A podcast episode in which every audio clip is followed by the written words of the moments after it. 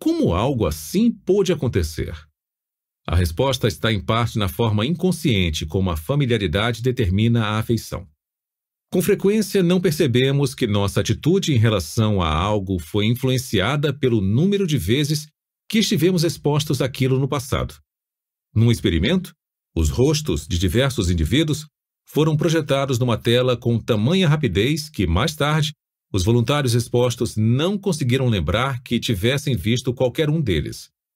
No entanto, quanto maior a frequência da projeção do rosto na tela, mais aqueles voluntários passavam a gostar da pessoa ao interagirem com ela depois. E como a maior afeição leva a uma maior influência social, aqueles voluntários foram também mais persuadidos pelas opiniões dos indivíduos cujos rostos haviam aparecido mais na tela. Um efeito semelhante ocorreu no estudo de publicidade na internet.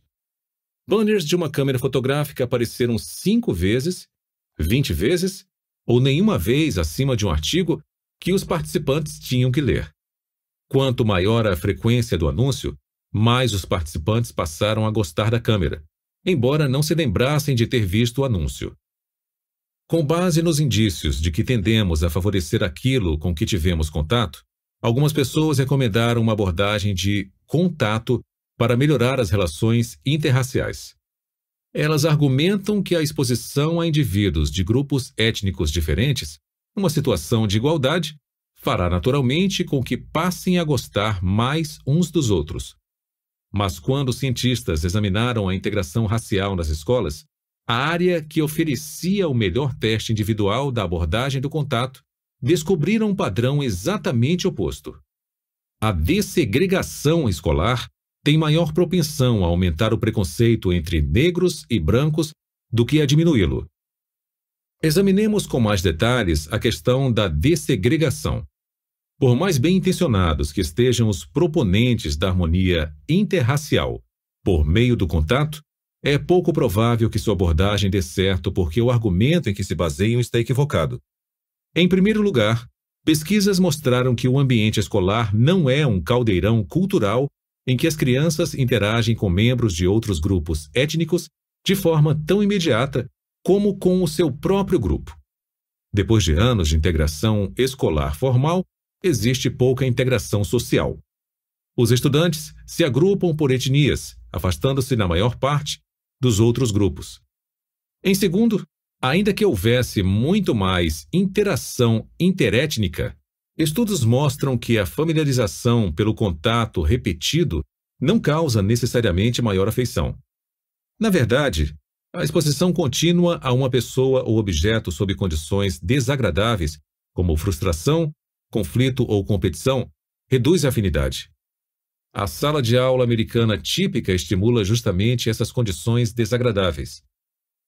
Vejamos este relatório esclarecedor do psicólogo Elliot Arrowson, que prestou consultoria a autoridades escolares sobre problemas nas escolas de Austin, no Texas. Sua descrição sobre a situação da educação nas salas de aula estudadas poderia se aplicar a quase toda a escola pública dos Estados Unidos. Em geral, funciona assim: o professor fica de pé diante da classe e faz uma pergunta. Seis a dez crianças ficam ansiosas por responder e levantam as mãos na cara do professor torcendo para serem escolhidas e mostrarem sua inteligência. Várias outras ficam sentadas quietas, desviando o olhar, tentando se tornar invisíveis. Quando o professor escolhe um aluno, você vê olhares de decepção e desânimo nos rostos dos colegas entusiasmados que perderam uma chance de obter a aprovação do professor e vê alívio nos rostos daqueles que não sabiam a resposta. O procedimento é altamente competitivo e muita coisa está em jogo, porque as crianças estão competindo pelo amor e pela aprovação de uma das duas ou três pessoas mais importantes de seu mundo. Além disso, esse processo de ensino garante que os alunos não aprenderão a gostar dos outros e se entenderem. Lembre-se de sua própria experiência. Se você soubesse a resposta certa e o professor escolhesse outro aluno, provavelmente você iria torcer para que ele errasse e assim você tivesse uma chance de exibir seu conhecimento.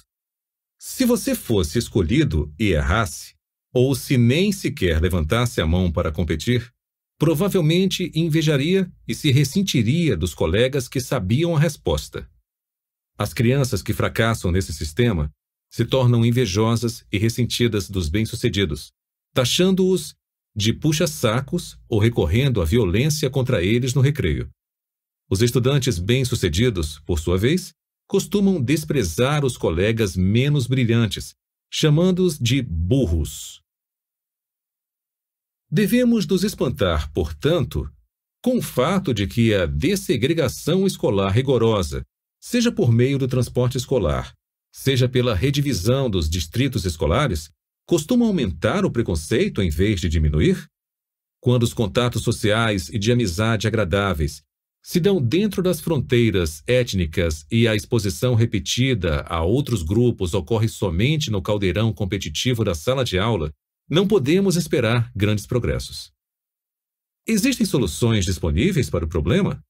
Uma possibilidade poderia ser acabar com as tentativas de integração escolar aparentemente inviáveis. Mesmo que ignorássemos os desafios legais e constitucionais inevitáveis e o conflito social que esse recuo causaria, existem boas razões para perseguir a integração em sala de aula. Por exemplo, embora os níveis de desempenho dos alunos brancos permaneçam constantes, os alunos das minorias têm dez vezes mais chances de que seu desempenho acadêmico melhore após a dessegregação. Precisamos ser cautelosos em nossa abordagem da dessegregação escolar para não colocarmos tudo a perder. A ideia, é claro, é aperfeiçoar o sistema, não descartá-lo. Neste momento, ele está imbuído de hostilidade racial. Felizmente, pesquisas de especialistas em educação sobre o conceito de aprendizado cooperativo criam esperanças reais de eliminar essa hostilidade. Como grande parte do aumento do preconceito decorrente da dessegregação em sala de aula parece resultar da exposição maior aos membros de outros grupos como rivais, esses educadores testaram formas de aprendizado centradas na colaboração e não na competição. Colônia de férias. Para entender a lógica da abordagem colaborativa, convém reexaminar o fascinante programa de pesquisa de quatro décadas atrás do cientista social turco Muzaffer Sherif e seus colegas. Intrigado com a questão do conflito intergrupal, a equipe de pesquisadores decidiu investigar o processo em colônias de férias exclusivas para meninos. Embora estes não soubessem que estavam participando de um experimento, Sherif e seus colegas manipulavam habilmente o ambiente social da colônia para observar os efeitos sobre as relações do grupo. Os pesquisadores logo constataram como é fácil provocar certos tipos de hostilidade. A simples separação dos meninos em dois alojamentos foi suficiente para estimular um sentimento de nós contra eles. Permitir que os meninos dessem nomes aos dois grupos, as águias e as cascavéis, acelerou a sensação de rivalidade eles logo começaram a depreciar as qualidades e realizações do grupo rival. Entretanto, essas formas de hostilidade foram pequenas em comparação com o que ocorreu quando os pesquisadores introduziram atividades competitivas nas reuniões entre os grupos. Caças ao tesouro, cabos de guerra e competições atléticas de um alojamento contra o outro produziram insultos e confrontos. Durante a competição, membros do time oposto eram rotulados de trapaceiros, ladrões e babacas. Mais tarde, os alojamentos foram invadidos, as bandeiras rivais foram roubadas e queimadas e avisos ameaçadores foram afixados. Brigas no refeitório também se tornaram comuns. Àquela altura, ficou evidente para xerife que a receita da discórdia era rápida e descomplicada. Basta separar os participantes em grupos e deixar que os sentimentos venham à tona. Depois, volte a misturá-los sobre a chama da competição constante. Resultado: o ódio intergrupal no seu ponto máximo. Os pesquisadores enfrentaram então um problema mais complicado: como remover a hostilidade agora arraigada. Primeiro tentaram a abordagem do contato, reunindo os grupos com mais frequência, Mesmo quando as atividades conjuntas eram agradáveis, como assistir a filmes e participar de eventos sociais, os resultados foram desastrosos. Os piqueniques geraram guerras de comida, programas de entretenimento se transformaram em concursos de xingamentos, filas no refeitório degeneraram em empurrões. Xerife e sua equipe de pesquisa começaram a temer que, à maneira do Dr. Frankenstein, pudessem ter criado um monstro que já não conseguiam controlar. Então, no auge do conflito, tentaram uma estratégia que foi ao mesmo tempo simples e eficaz. Eles criaram uma série de situações em que a competição entre os grupos seria prejudicial ao interesse coletivo, exigindo a cooperação para o benefício mútuo. Numa excursão de um dia inteiro, a única caminhonete disponível para irem à cidade ficou atolada. Os meninos foram reunidos e todos empurraram e puxaram juntos até que o veículo conseguiu sair. Em outro caso, os pesquisadores fizeram com que o suprimento de água da colônia de férias, trazido por canos de um tanque distante, fosse interrompido. Diante da crise em comum e percebendo a necessidade de ação unificada, os meninos se organizaram harmoniosamente para resolver o problema antes do fim do dia. Em outra circunstância, os meninos foram informados de que um filme popular estava disponível para locação, mas que a colônia não iria pagar por ele. Conscientes de que a única solução seria somar recursos, os meninos fizeram uma vaquinha para alugar o filme e passaram algumas horas agradáveis juntos. As consequências daqueles empreendimentos cooperativos, embora não fossem instantâneas, impressionaram. Os esforços conjuntos bem-sucedidos visando a objetivos comuns gradualmente reduziram a rixa entre os dois grupos. Em pouco tempo, as agressões verbais haviam desaparecido os empurrões nas filas cessaram e os meninos começaram a se misturar nas mesas do refeitório. Além disso, quando se pediu aos meninos que listassem seus melhores amigos, muitos incluíram colegas do outro grupo que não haviam figurado numa lista anterior. Alguns até agradeceram aos pesquisadores pela oportunidade de reavaliar seus amigos, porque haviam mudado de ideia desde a listagem anterior. Num episódio revelador, os meninos voltaram de um passeio num único ônibus, algo que teria produzido um tumulto antes, mas que, àquela altura, foi solicitado por eles. Quando o ônibus parou num quiosque, os meninos de um grupo, com 5 dólares sobrando em caixa, decidiram pagar milkshakes para seus ex-adversários. Podemos remontar as raízes dessa reviravolta surpreendente ao período em que os meninos tiveram que ver uns aos outros como aliados, em vez de oponentes. O procedimento crucial foi a imposição, pelos pesquisadores, de objetivos comuns aos grupos. A cooperação necessária para alcançar aquelas metas enfim permitiu que os membros dos alojamentos rivais vissem uns aos outros como bons sujeitos, ajudantes valorizados, amigos e amigos dos amigos. Quando o sucesso resultava dos esforços mútuos, não dava para manter sentimentos de hostilidade em relação aos que haviam contribuído para o triunfo do grupo. De volta à escola. Na confusão das tensões raciais que se seguiram à dessegregação escolar, alguns psicólogos educacionais começaram a ver a aplicabilidade das descobertas de Xerife e seus colegas às salas de aula. Se a experiência de aprendizado incluísse ao menos a cooperação interétnica ocasional, visando a sucessos mútuos, talvez amizades intergrupais pudessem florescer. Embora projetos semelhantes estivessem em andamento em diferentes estados americanos, uma abordagem especialmente interessante nessa direção, denominada Sala de Aula de Quebra-Cabeça, foi desenvolvida por Elliot Harrison e seus colegas no Texas e na Califórnia. A essência do aprendizado de quebra-cabeça é exigir que os alunos trabalhem juntos para dominar a matéria de uma prova. Esse objetivo é alcançado agrupando-se os estudantes em equipes colaborativas e fornecendo a cada um somente parte das informações, uma peça do quebra-cabeça, necessárias para passar na prova.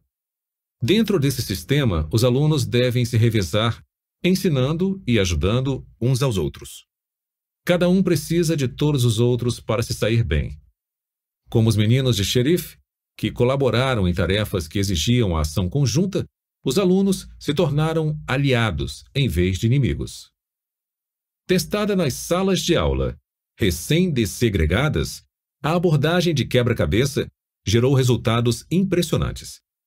Estudos mostraram que, em comparação com outras salas de aula na mesma escola usando o método competitivo tradicional, o aprendizado de quebra-cabeça estimulou muito mais amizades e menos preconceito entre os grupos étnicos. Além da redução vital da hostilidade, houve outras vantagens: a autoestima, o gosto pela escola e a melhora das notas dos alunos das minorias. Os alunos brancos também se beneficiaram. Sua autoestima e seu gosto pela escola aumentaram e seu desempenho nas provas foi ao menos tão bom quanto o dos brancos em turmas tradicionais. Diante desses resultados positivos, tendemos a nos entusiasmar com uma solução individual simples para um problema difícil. A experiência, porém, nos mostra que, mesmo dentro das fronteiras dos procedimentos do aprendizado cooperativo, as questões são complexas demais.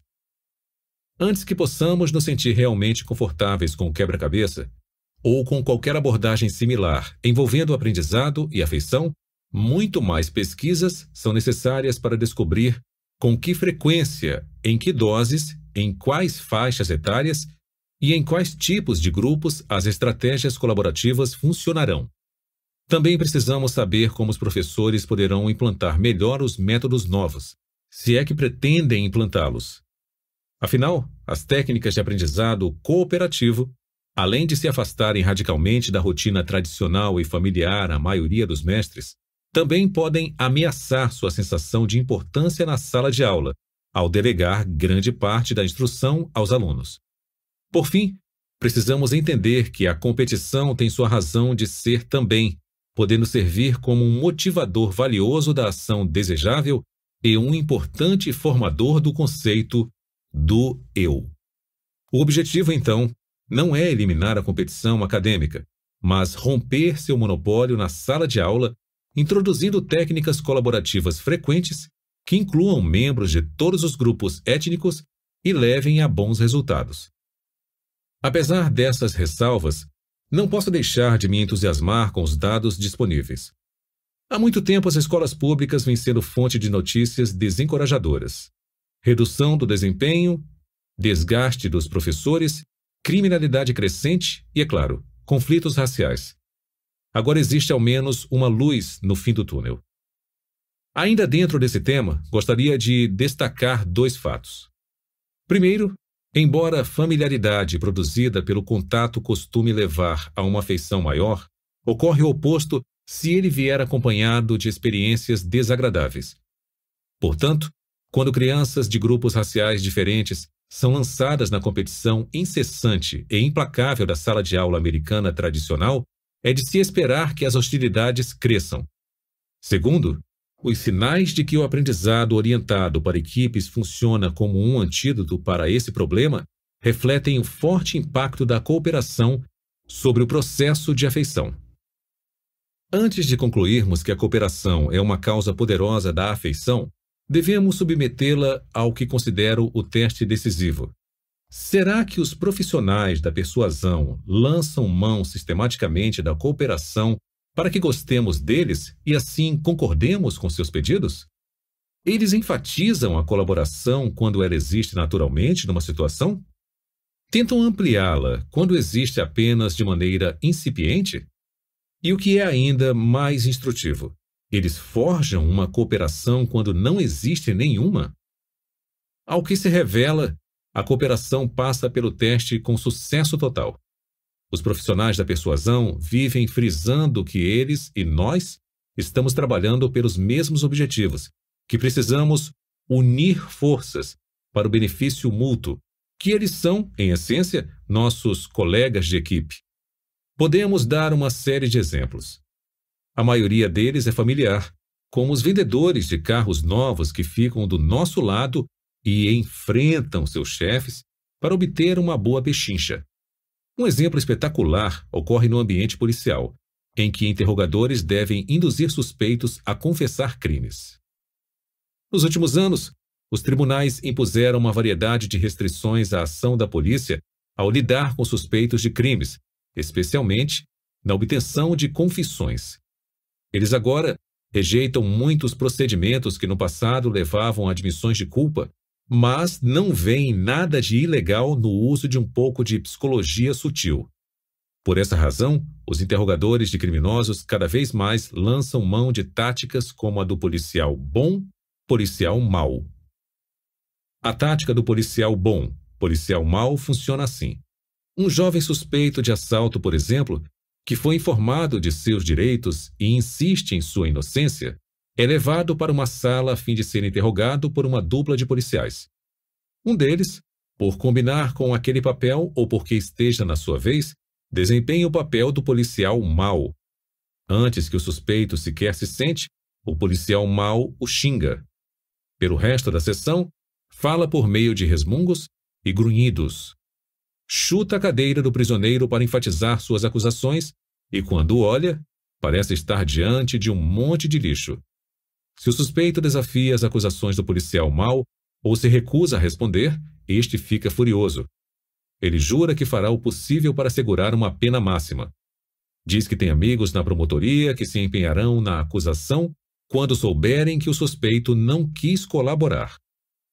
No início da representação do policial mau, seu parceiro, o policial bom, está sentado em segundo plano. Aos poucos ele começa a se manifestar. Primeiro fala apenas com o policial mau, tentando controlar sua ira crescente. Fique calmo, Frank. Mas o policial mau grita de volta. Não mande-o me acalmar quando ele está mentindo na minha cara. Odeio esses mentirosos safados. Um pouco depois, o policial bom diz algo a favor do suspeito. Pegue leve, Frank. Ele é só um garoto. Comparadas com os xingamentos do policial mau, suas palavras soam como música aos ouvidos do prisioneiro. Mesmo assim, o mau policial não se convence. Garoto? Garoto uma ova. Ele é um delinquente, isso sim. E digo mais: é maior de idade, e isso basta para mandá-lo para a cadeia, onde ficará até morrer. Agora o policial bom começa a falar direto com o suspeito, chamando-o pelo nome e destacando quaisquer detalhes positivos do caso. Vou lhe dizer uma coisa, Kenny. Você teve sorte de ninguém se ferir e você não estar armado.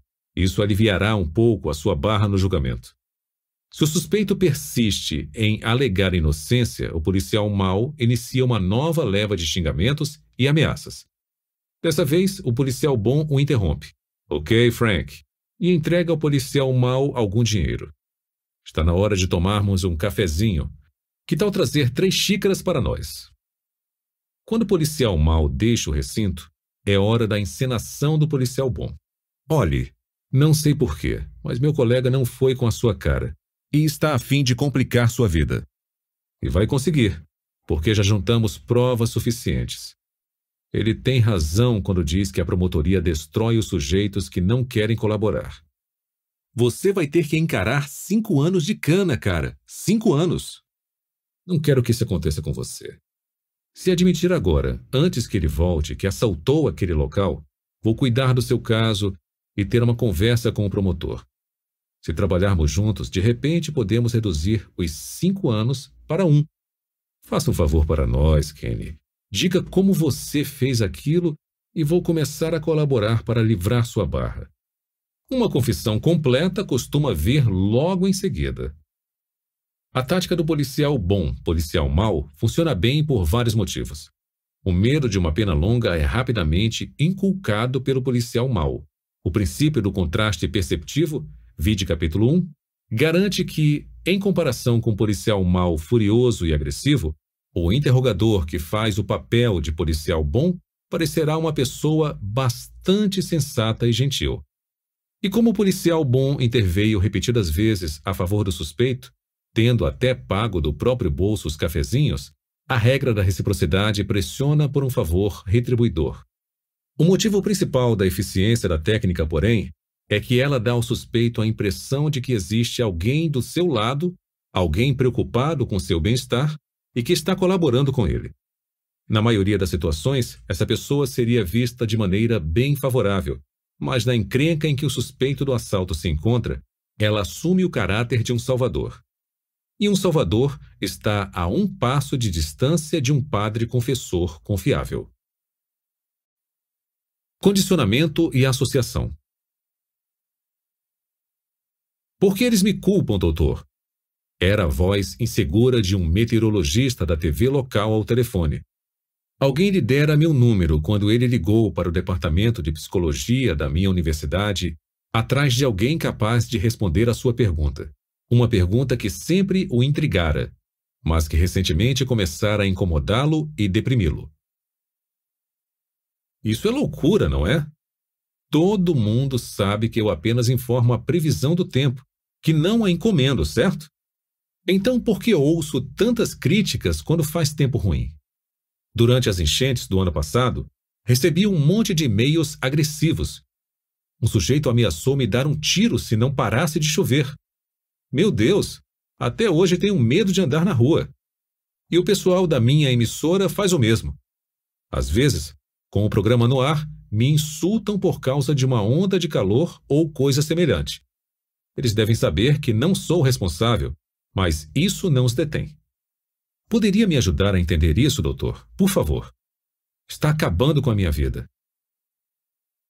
Marcamos uma reunião no meu consultório quando tentei explicar que ele era vítima de uma reação clique-zoom milenar das pessoas diante de coisas que percebem como meramente associadas entre si.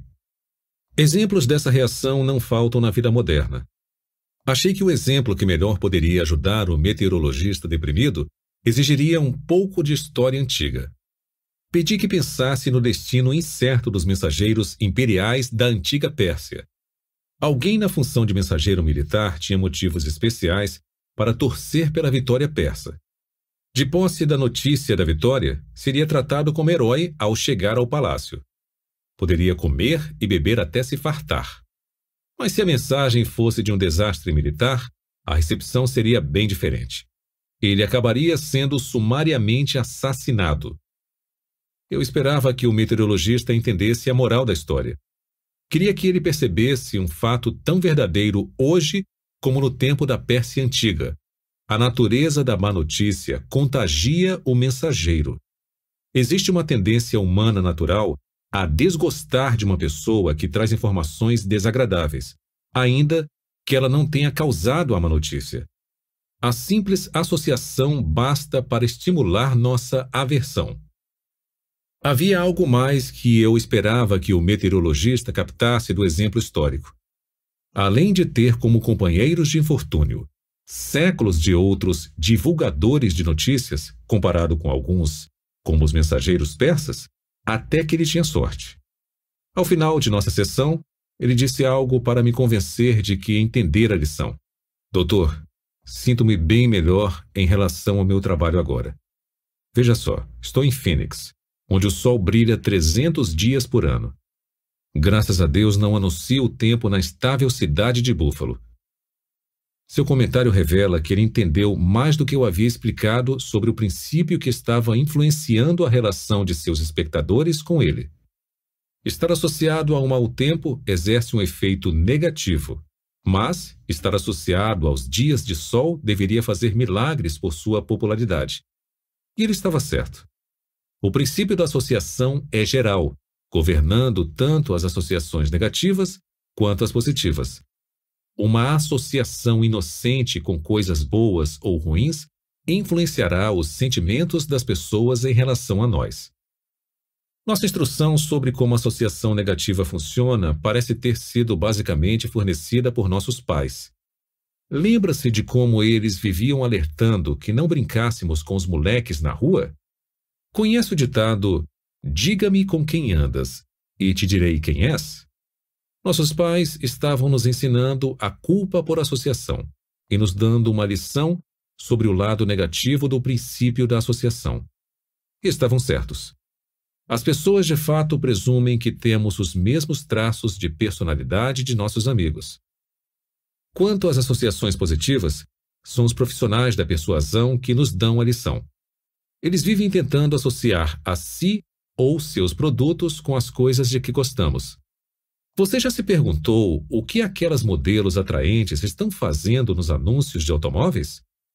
O que o anunciante espera que estejam fazendo é emprestando seus traços positivos, beleza e atratividade, aos carros.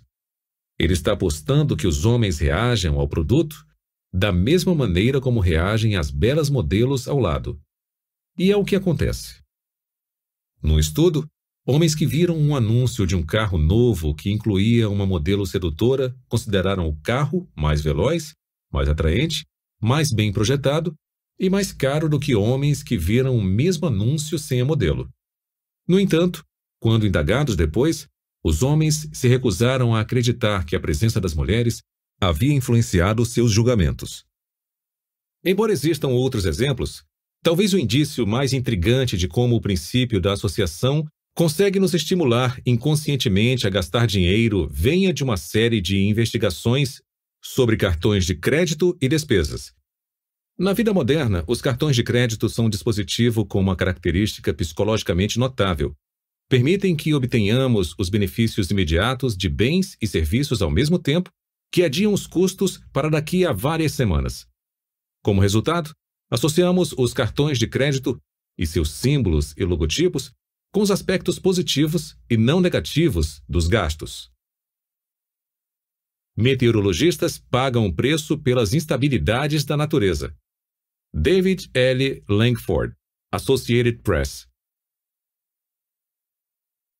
Os meteorologistas da televisão ganham um bom salário falando sobre o tempo, mas quando a mãe natureza surpreende, eles correm à procura de abrigo.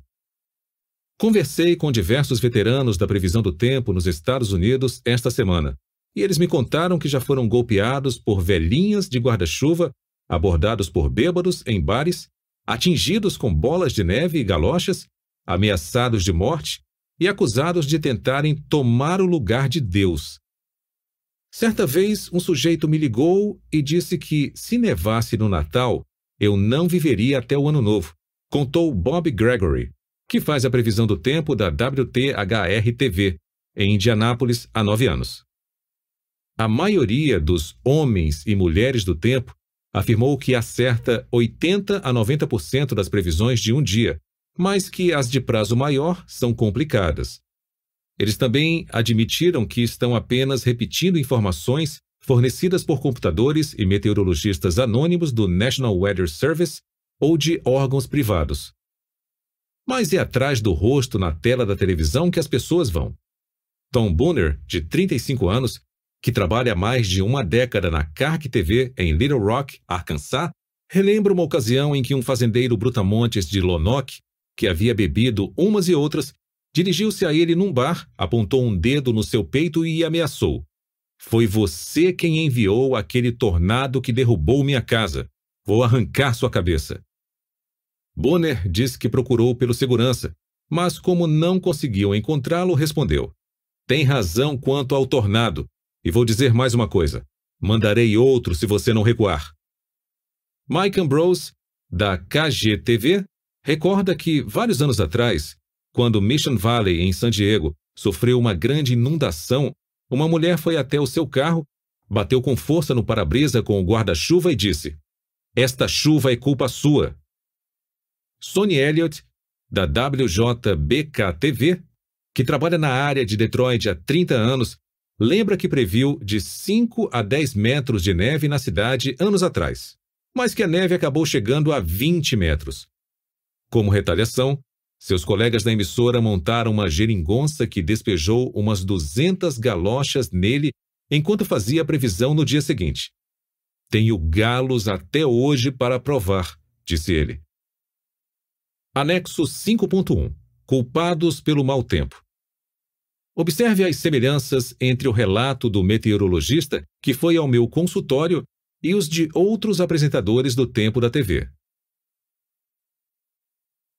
O pesquisador de consumo Richard Feinberg queria descobrir os efeitos da presença dos cartões de crédito e de suas logomarcas sobre nossas tendências de gastos. Numa série de estudos realizados em West Lafayette, Indiana, ele obteve alguns resultados surpreendentes e inquietantes Primeiro, os fregueses de restaurantes davam gorjetas maiores quando pagavam com cartão de crédito em vez de dinheiro. Num segundo estudo, estudantes universitários se mostraram dispostos a gastar 29% a mais em média por itens de um catálogo de vendas quando examinavam esses itens numa sala com algumas logomarcas do Mastercard. Além disso, nem perceberam que essas logomarcas faziam parte do experimento. Um estudo final mostrou que, ante um pedido de contribuição para a caridade, estudantes universitários se mostraram mais propensos a oferecer dinheiro quando a sala onde estavam continha logomarcas do Mastercard. 87% versus 33% numa sala sem logomarcas. Esta última descoberta é ao mesmo tempo a mais perturbadora e instrutiva sobre o poder do princípio da associação de gerar anuência. Embora os próprios cartões de crédito não fossem usados nas doações de caridade, a mera presença de seus símbolos, com suas associações positivas, estimulou as pessoas a gastarem mais dinheiro vivo. Esse fenômeno foi reproduzido em dois estudos realizados em restaurantes cujos fregueses receberam suas contas em bandejas que continham ou não uma logomarca de cartão de crédito. As gorjetas foram maiores na presença da logo, mesmo no caso dos fregueses que pagaram em dinheiro. Como o princípio da associação funciona tão bem e de forma tão inconsciente, os fabricantes procuram associar seus produtos com a onda cultural atual. Durante a época das viagens tripuladas à Lua, desde bebidas para o café da manhã até desodorantes, tudo era vendido com alusões ao programa espacial americano. Nos anos de Olimpíadas, somos informados do spray para cabelos e do lenço de papel oficiais de nossas equipes olímpicas. Na década de 1970, quando o conceito cultural mágico parecia ser a vida natural, o tema foi explorado à exaustão. Às vezes, a associação com a naturalidade nem sequer fazia sentido. Mude a cor de seus cabelos naturalmente, propunha um comercial popular na TV. Mais recentemente, pesquisadores descobriram que cartazes promocionais com a palavra liquidação aumentam as vendas, mesmo quando não há economia real, não apenas porque os compradores conscientemente pensam que podem economizar dinheiro, como também porque esses cartazes já foram várias vezes associados a preços bons no passado do comprador. Assim, qualquer produto associado a um cartaz de liquidação recebe automaticamente uma avaliação mais favorável. Vincular celebridades a produtos é outra forma como os publicitários lucram com o princípio da associação. Atletas profissionais são pagos para serem relacionados a produtos diretamente ligados às suas atividades: tênis, raquetes, bolas, ou não, refrigerantes, telefones celulares. O importante para o publicitário é fazer a associação. Não precisa ser lógica, basta que seja positiva. Claro que existe outra forma de explorar celebridades visando ao lucro. Recentemente, os políticos reconheceram a capacidade que a associação com celebridades tem de influenciar os eleitores. Os candidatos presidenciais se cercam de grupos de figuras não políticas conhecidas que participam ativamente da campanha ou apenas emprestam seus nomes. Mesmo nos níveis estadual e municipal, um jogo semelhante é disputado. Prova disso é o comentário que ouvi de uma mulher de Los Angeles expressando seus sentimentos conflitantes sobre o referendo na Califórnia para limitar o tabagismo em locais públicos. É uma decisão bem difícil. Tem grandes astros falando a favor e grandes astros falando contra. Você fica sem saber como votar. A sineta de Pavlov. Há muito tempo os políticos vêm lutando para se associar aos valores da pátria, mas é possível que na associação com um alimento eles tenham se saído melhor. Por exemplo, a Casa Branca tem por tradição tentar conquistar os votos de legisladores hesitantes durante uma refeição. Pode ser um piquenique, um café da manhã suntuoso ou um jantar elegante. Quando uma lei importante está para ser votada, os talheres de prata saem do armário. A arrecadação de fundos políticos também costuma envolver o oferecimento de comida. Observe que nesses eventos os discursos e apelos por mais contribuições e maior empenho nunca são feitos antes que a refeição seja servida, mas somente durante ou após. Essa técnica possui várias vantagens, entre elas poupar tempo e envolver a regra da reciprocidade. O benefício menos reconhecido, porém, pode ser aquele revelado por uma pesquisa conduzida na década de 1930 pelo eminente psicólogo Gregory Hasran. Usando o que denominou técnica do almoço, Hasran descobriu que os participantes do estudo passavam a gostar mais de pessoas que conhecessem e coisas que experimentassem enquanto estivessem comendo. No exemplo mais pertinente aos nossos propósitos, cobaias foram apresentadas a algumas declarações políticas que haviam avaliado antes. Ao final do experimento, depois de apresentadas todas as declarações, Hasran constatou que apenas algumas haviam tido melhora em sua aprovação aquelas mostradas durante a refeição.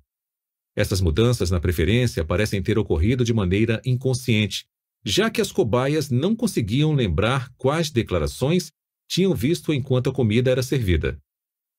Como foi que Hasran chegou à técnica do almoço? O que o fez pensar que funcionaria? A resposta pode estar nos dois papéis acadêmicos que desempenhou durante sua carreira. Além de ser um pesquisador respeitado, foi também um dos primeiros tradutores para o inglês da literatura psicológica pioneira da Rússia.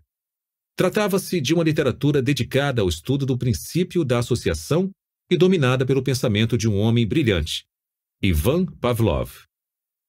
Embora Pavlov fosse um cientista de talento amplo e variado, havia, por exemplo, ganhado um prêmio Nobel por seu trabalho sobre o sistema digestivo.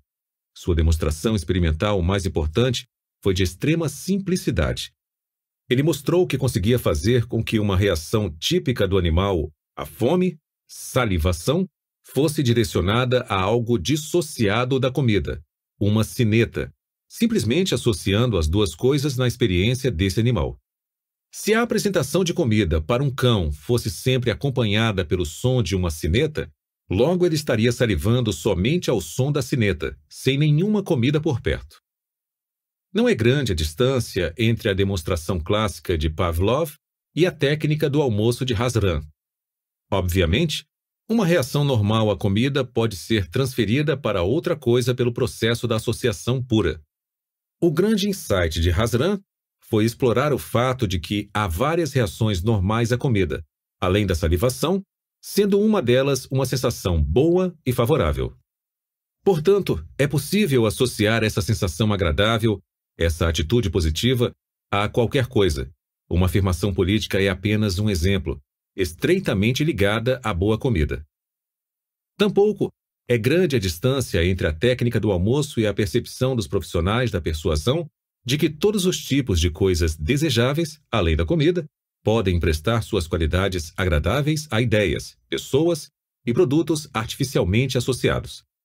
Em última análise, então, é por isso que modelos de boa aparência aparecem em tantos anúncios de revistas. Por isso, os DJs das rádios são instruídos a inserir a vinheta da emissora logo antes de tocarem um grande sucesso. E é também por isso que as mulheres que jogam bingo na reunião da Tupperware devem gritar a palavra Tupperware em vez de bingo antes de irem correndo apanhar seu prêmio. Apesar de sermos com frequência vítimas inconscientes do uso do princípio da associação pelos profissionais da persuasão, isso não significa que não saibamos como ele funciona ou que nós mesmos não o utilizemos. Existem muitos indícios, por exemplo, de que entendemos plenamente o sofrimento de um mensageiro imperial persa ou do meteorologista moderno trazendo más notícias. Na verdade, fazemos um esforço para não nos colocarmos em posições semelhantes. Pesquisas da Universidade da Geórgia mostram como agimos diante da tarefa de comunicar boas ou más notícias. Estudantes que aguardavam o início de um experimento foram incumbidos de informar a um colega que ele recebera uma importante chamada telefônica. Na metade das vezes, a ligação deveria trazer boas notícias, e na outra metade, más notícias. Os pesquisadores descobriram que os estudantes transmitiam a informação de maneira bem diferente, dependendo de seu teor. Quando a notícia era positiva, os estudantes não deixavam de expressar esse fato. Você acabou de receber uma ligação com ótimas notícias. É melhor falar com o pesquisador para saber os detalhes.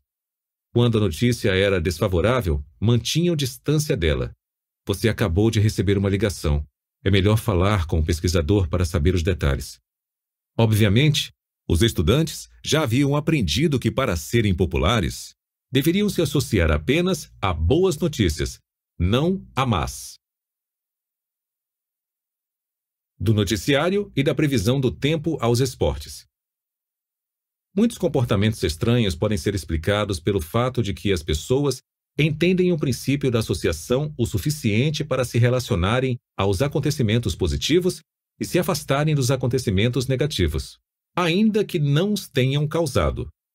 Um dos comportamentos mais estranhos nesse sentido ocorre na grande arena dos esportes. Mas as ações dos atletas não são um problema. Afinal, no contato acalorado do jogo, eles têm direito a agir ocasionalmente de maneira excêntrica. O que causa estranheza é o fervor muitas vezes irracional, ilimitado e exagerado dos torcedores. Como podemos explicar a violência das torcidas na Europa, o assassinato de jogadores e juízes por multidões descontroladas de torcedores sul-americanos ou a profusão desnecessária de presentes dos torcedores aos já ricos jogadores de beisebol americanos no dia especial reservado para homenageá-los. Racionalmente, nada disso faz sentido. É apenas um jogo, não é? Mais ou menos. O relacionamento entre esporte e torcedor fanático não tem nada de leviano. É sério, intenso e altamente pessoal. Uma boa ilustração envolve um soldado da Segunda Guerra Mundial que retornou à sua casa nos Balcãs após a guerra e pouco depois parou de falar. Exames médicos não detectaram qualquer causa física para o problema. Não havia ferimento, lesão cerebral ou distúrbio vocal. Ele conseguia ler, escrever, entender uma conversa e cumprir ordens, mas não conseguia falar, nem com seus médicos, nem com seus amigos, nem mesmo com a família. Perplexos e exasperados, seus médicos o transferiram para outra cidade e o internaram num hospital de veteranos, onde ele permaneceu 30 anos, jamais rompendo seu silêncio autoimposto e mergulhando numa vida de isolamento social. Até que um dia, em sua enfermaria, um rádio estava transmitindo uma partida de futebol entre o time de sua cidade e um rival tradicional. Quando, num ponto crucial da partida, o juiz marcou falta contra um jogador do time da cidade do veterano mudo, este saltou da cadeira, fitou o rádio e proferiu suas primeiras palavras em mais de três décadas. Seu imbecil! Está tentando entregar a vitória a eles? Dito isso, voltou à sua cadeira e ao silêncio que nunca mais violou. Duas lições importantes podem ser extraídas dessa história real. A primeira envolve o grande poder do fenômeno. O desejo do veterano de ver o time de sua cidade vencer foi tão forte que produzia um desvio de seu modo de vida solidamente arraigado. A segunda lição revela muito sobre a natureza da união dos esportes com os torcedores, crucial ao seu caráter básico. Trata-se de algo pessoal. O fragmento de identidade que aquele homem traumatizado e emudecido ainda possuía foi mobilizado pelo jogo de futebol. Por mais que seu ego houvesse se enfraquecido após estagnar, mudo, por 30 anos numa enfermaria de hospital, ele foi estimulado pelo resultado de uma partida. Por quê? Porque ele, pessoalmente, se sentiria humilhado com uma derrota do time da cidade e, pessoalmente, se engrandeceria com uma vitória. Como? Pelo princípio da associação. A simples ligação com sua cidade natal o fisgou, o envolveu e o associou ao triunfo ou ao fracasso iminente.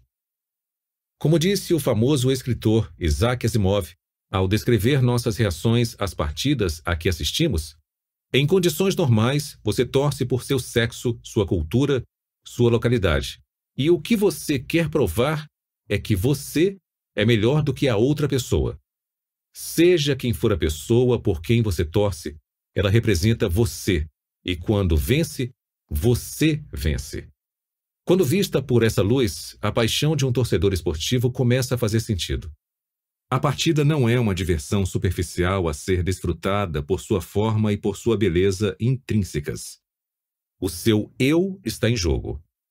Por isso, as torcidas são tão fanáticas e tão gratas pelos responsáveis pelas vitórias frequentes do time de coração. Pelo mesmo motivo, essas torcidas ficam uma fera com jogadores, treinadores e cartolas implicados nas derrotas esportivas. Portanto, queremos que nosso time vença para provar nossa própria superioridade, mas a quem estamos tentando prová-la? A nós mesmos, certamente, mas a todos os outros também. De acordo com o princípio da associação, se podemos nos cercar de algum sucesso ao qual estejamos ainda que superficialmente ligados, nosso prestígio público aumenta. Tudo isso indica que manipulamos intencionalmente a visibilidade de nossas ligações com vencedores e perdedores para sermos bem vistos por quem quer que as identifique. Ao destacarmos as associações positivas e ocultarmos as negativas, Estamos tentando fazer com que os observadores tenham uma imagem nossa melhor e gostem mais de nós. Existem várias maneiras de fazê-lo, mas a mais simples e difundida está nos pronomes que usamos.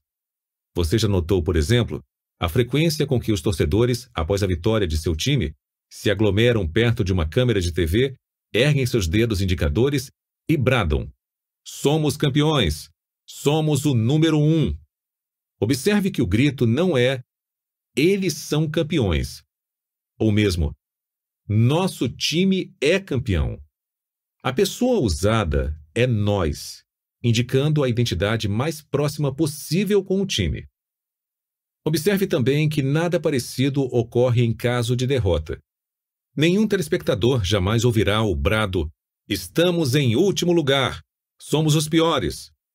Quando o time do coração perde, é hora de se distanciar dele. Nesse caso, o pronome nós dá lugar ao pronome isolador eles. Para provar o fato, certa vez realizei um pequeno experimento em que estudantes da Arizona State University receberam ligações pedindo que descrevessem o resultado de uma partida de futebol americano disputada pelo time da faculdade semanas antes. A alguns estudantes foi perguntado o resultado de certa partida que seu time perdeu, ao passo que outros estudantes tiveram que informar o resultado de uma partida que seu time venceu. Meu colega pesquisador, Avril Thorne, e eu ouvimos as respostas e registramos a porcentagem de estudantes que usou a primeira pessoa do plural em suas descrições. Quando os resultados foram tabulados, ficou óbvio que os estudantes tentaram se associar ao sucesso usando nós para descrever a vitória de seu time, nós derrotamos o Houston por 17 a 14. Ou vencemos. No caso da partida perdida, porém, raramente nós foi usado. Em vez disso, os estudantes preferiram termos que os distanciassem do time derrotado. Eles perderam para o Missouri por 30 a 20, ou não sei o placar, mas o Arizona State foi derrotado. Os desejos concomitantes de se associar aos vencedores e se distanciar dos perdedores talvez tenham sido combinados com mais perfeição nas observações de certo estudante, que após informar friamente o placar de uma derrota do time da sua faculdade, o Arizona State perdeu por 30 a 20, expressou sua frustração. Eles desperdiçaram a nossa chance de disputar o campeonato nacional. A tendência a alardear a ligação com os vencedores não se limita à área esportiva. Após as eleições gerais na Bélgica, os pesquisadores observaram quanto tempo os moradores levaram para retirar dos gramados seus cartazes do partido político favorito. Quanto melhor o resultado eleitoral daquele partido, mais o morador demorava a tirar os cartazes, aproveitando-se da ligação positiva. Embora o desejo de se aproveitar da glória refletida exista até certo ponto em todos nós, parece haver algo especial nas pessoas que levam essa tendência longe demais. Que tipo de pessoas elas são? Acredito que não sejam apenas fãs de esportes, mas também indivíduos com falhas ocultas de personalidade, com conceitos fracos de si mesmos. Bem no fundo existe uma sensação de pouco valor pessoal que faz com que não busquem o prestígio na geração ou promoção das próprias realizações, mas na geração ou promoção de suas associações com as realizações alheias. Existem diversas variedades dessa espécie florescendo em nossa cultura. A pessoa que menciona nomes de celebridades como se fossem seus conhecidos é um exemplo clássico. Outro exemplo é a tiete ou groupie de cantores ou bandas que troca favores sexuais pelo direito de contar aos amigos que teve um caso com um músico famoso. Qualquer que seja a forma assumida, o comportamento desses indivíduos compartilha um tema em comum: a visão um tanto trágica da realização como algo que se origina fora do eu. Depoimento de leitor 5.3 De um funcionário de um estúdio cinematográfico de Los Angeles. Sou um grande fã de cinema. A melhor noite do ano para mim é a da entrega dos Oscars. Chego a gravar a transmissão para poder rever os discursos dos artistas que admiro. Um de meus favoritos foi o de Kevin Costner, quando Dança com Lobos ganhou o prêmio de melhor filme em 1991. Gostei porque ele estava respondendo aos críticos que dizem que os filmes não são importantes. Na verdade, gostei tanto que transcrevi o discurso. Mas existe algo que nunca entendi. Eis o que Kevin Costner disse sobre ganhar o prêmio de melhor filme. Embora possa não ser tão importante como a situação do resto do mundo, será sempre importante para nós. Minha família jamais esquecerá o que aconteceu aqui. Meus irmãos e irmãs indígenas, especialmente os Lakota Sioux, nunca esquecerão. E meus colegas da escola nunca esquecerão. Entendo por que Kevin Costner jamais esqueceria aquela homenagem, assim como sua família. E até entendo por que os indígenas a lembrariam, já que o filme é sobre eles. Mas nunca entendi por que ele mencionou os colegas da escola. Então, li sobre como os torcedores acham que podem deleitar-se na glória refletida dos astros e dos times preferidos. E percebi que se trata da mesma coisa. Depois do Oscar, as pessoas que estudaram com Kevin Costner iriam contar a todos os amigos sobre essa ligação com ele, achando que obteriam algum prestígio, embora não tivessem nada a ver com o filme. Ainda assim, elas teriam razão, porque é assim que o mecanismo funciona. Você não precisa ser um astro para obter a glória. Às vezes, basta estar associado de algum modo a alguém importante. Nota do autor: Testemunhei esse fenômeno em primeira mão quando contei a amigos arquitetos que nasci no mesmo lugar do grande Frank Lloyd Wright. Por favor, entendam. Não sei sequer desenhar uma linha reta, mas pude ver a reação favorável nos olhos dos meus amigos. Uau! pareciam dizer. Você e Frank Lloyd Wright?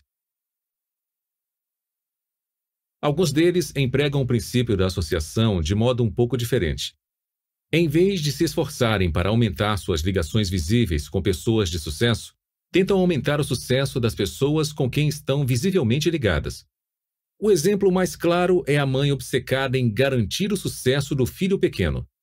Claro que as mulheres não estão sozinhas nesse papel. Alguns anos atrás, um obstetra de Davenport, Iowa, deixou de atender as esposas de três funcionários da faculdade local, supostamente porque seu filho que estudava lá, jogou pouco tempo nas partidas de basquete universitário.